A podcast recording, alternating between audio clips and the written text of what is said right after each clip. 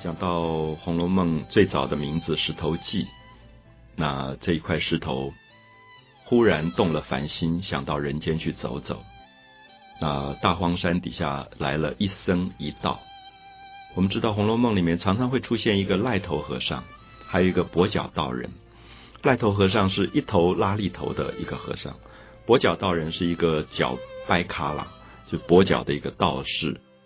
我们看到《红楼梦》很奇怪，常常会出现一生一道，一生一道在不同的《红楼梦》的场景当中会出现，他们有一点像预言者，他们会来点化一下。可是最有趣的是，他点化的东西我们似懂非懂。比如说这一生一道一开始的时候就唱一个故事给一个人听，这个人的名字叫甄士隐。我想大家知道有一个姓叫甄，就是曹子建喜欢的那个甄宓。他就姓甄啊，这个甄字，一个西，一个土，一个瓦，这个字啊，甄士是文人雅士的士，隐是隐藏的隐，甄士隐。我这样念，不知道大家有没有感觉到曹雪芹在这里用了一个双关的声音，就是他姓甄叫士隐，可事实上甄士隐就是把甄士隐去，把真的事情隐藏起来，因为其实曹雪芹在写他自己家的自传。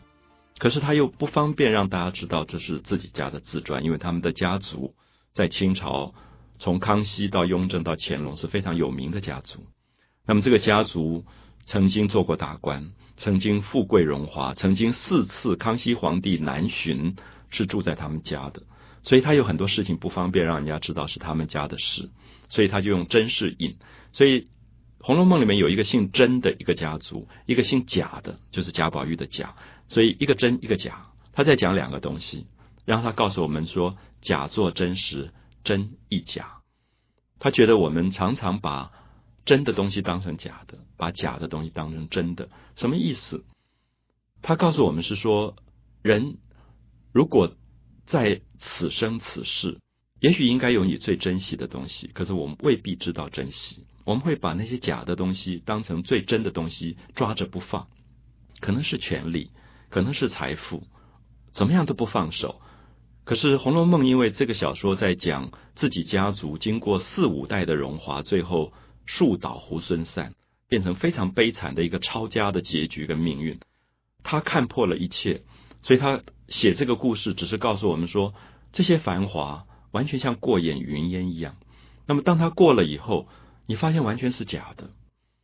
那么，可是你当时的时候好像这么真实，一点都不肯放手。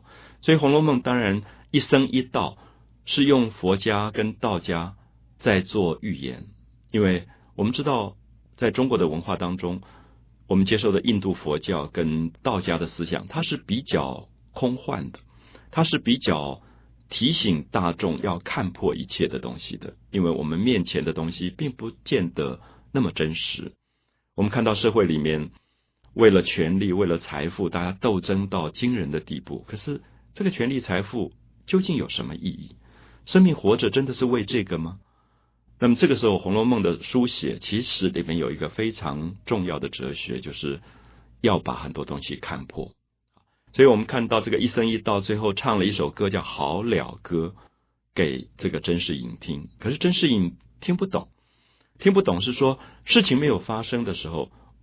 我们其实即使有天机出现，我们还是听不懂。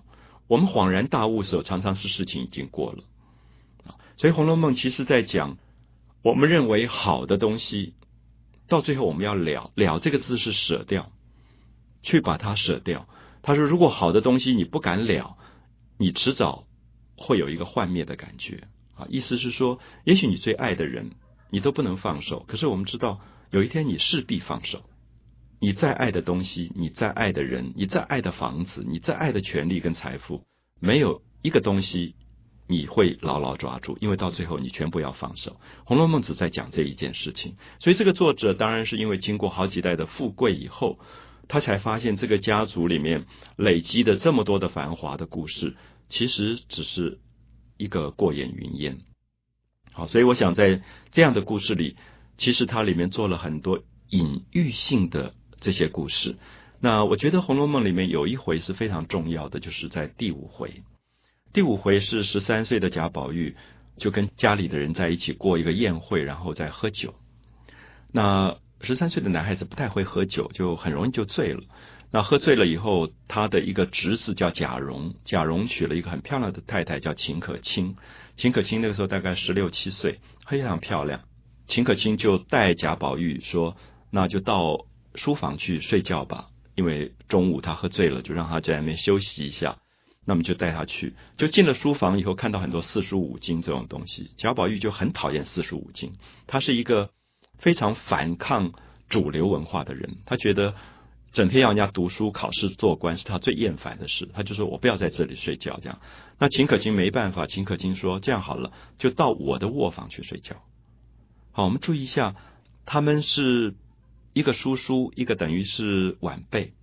秦可卿虽然年纪比他大，可是算是贾宝玉的晚辈。那么在古代，男女授受不亲，一个小男孩十三岁，不应该到晚辈的女性的房间卧房去盖他的被子、睡他的床。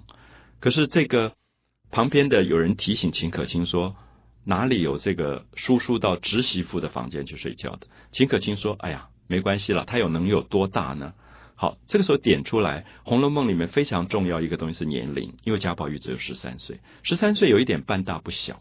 就如果你家里有个十三岁的小孩，大概就是呃高小六年级到国一吧，这个年龄，那你大概会觉得他还没有完全发育，没有长大。可是贾宝玉事实上发育了。贾宝玉刚刚有了那个性的感觉，所以他进到那个房间以后，忽然觉得一阵香味过来，然后他盖着那个被子，他觉得整个是女人的身体的香味。所以我们知道这是《红楼梦》非常大胆写到贾宝玉第一次性的幻想。他在这一天梦遗，然后他梦到他自己的性的很多的对象，然后他就到了一个地方，这个地方有一个柜子，柜子里面有好多的抽屉，每一个抽屉打开是一首诗，而每一首诗。就在讲他以后会碰到的女孩子的一个命运，比如说玉带林中挂，金簪雪里埋。我们知道玉带林中挂，反过来就是林黛玉的名字在里面。啊，玉带林中挂，就是有一个玉做的带子挂在树林当中，事实上是林黛玉的名字。金簪雪里埋，这个雪就是薛，那金簪就是宝钗，啊，就埋在雪里面。所以每一首诗在讲一个人的命运。可是宝玉看了很无聊，他觉得。怎么都看不懂，那么等于是这个小说开始就把这个小说里以后出现所有女性的命运全部讲出来，最后让你看到人一步一步走到自己命运的终结。所以这个小说的写法非常特别，是先给你看了结局，然后再看人走向宿命的一种无奈。因为好像我们在生之前，我们的命格都已经决定了，我们怎么走？逃不出这个命运的格局，好，所以《红楼梦》当然用了一个比较东方的哲学的方法讲因果，可是它也让我们看到人的某一种悲剧意识，就是即使天机都泄露了，我们还是读不懂，我们必定是要等到最后的悲剧发生，事件都过了以后，恍然大悟。好，那个时候宝玉出家，宝玉。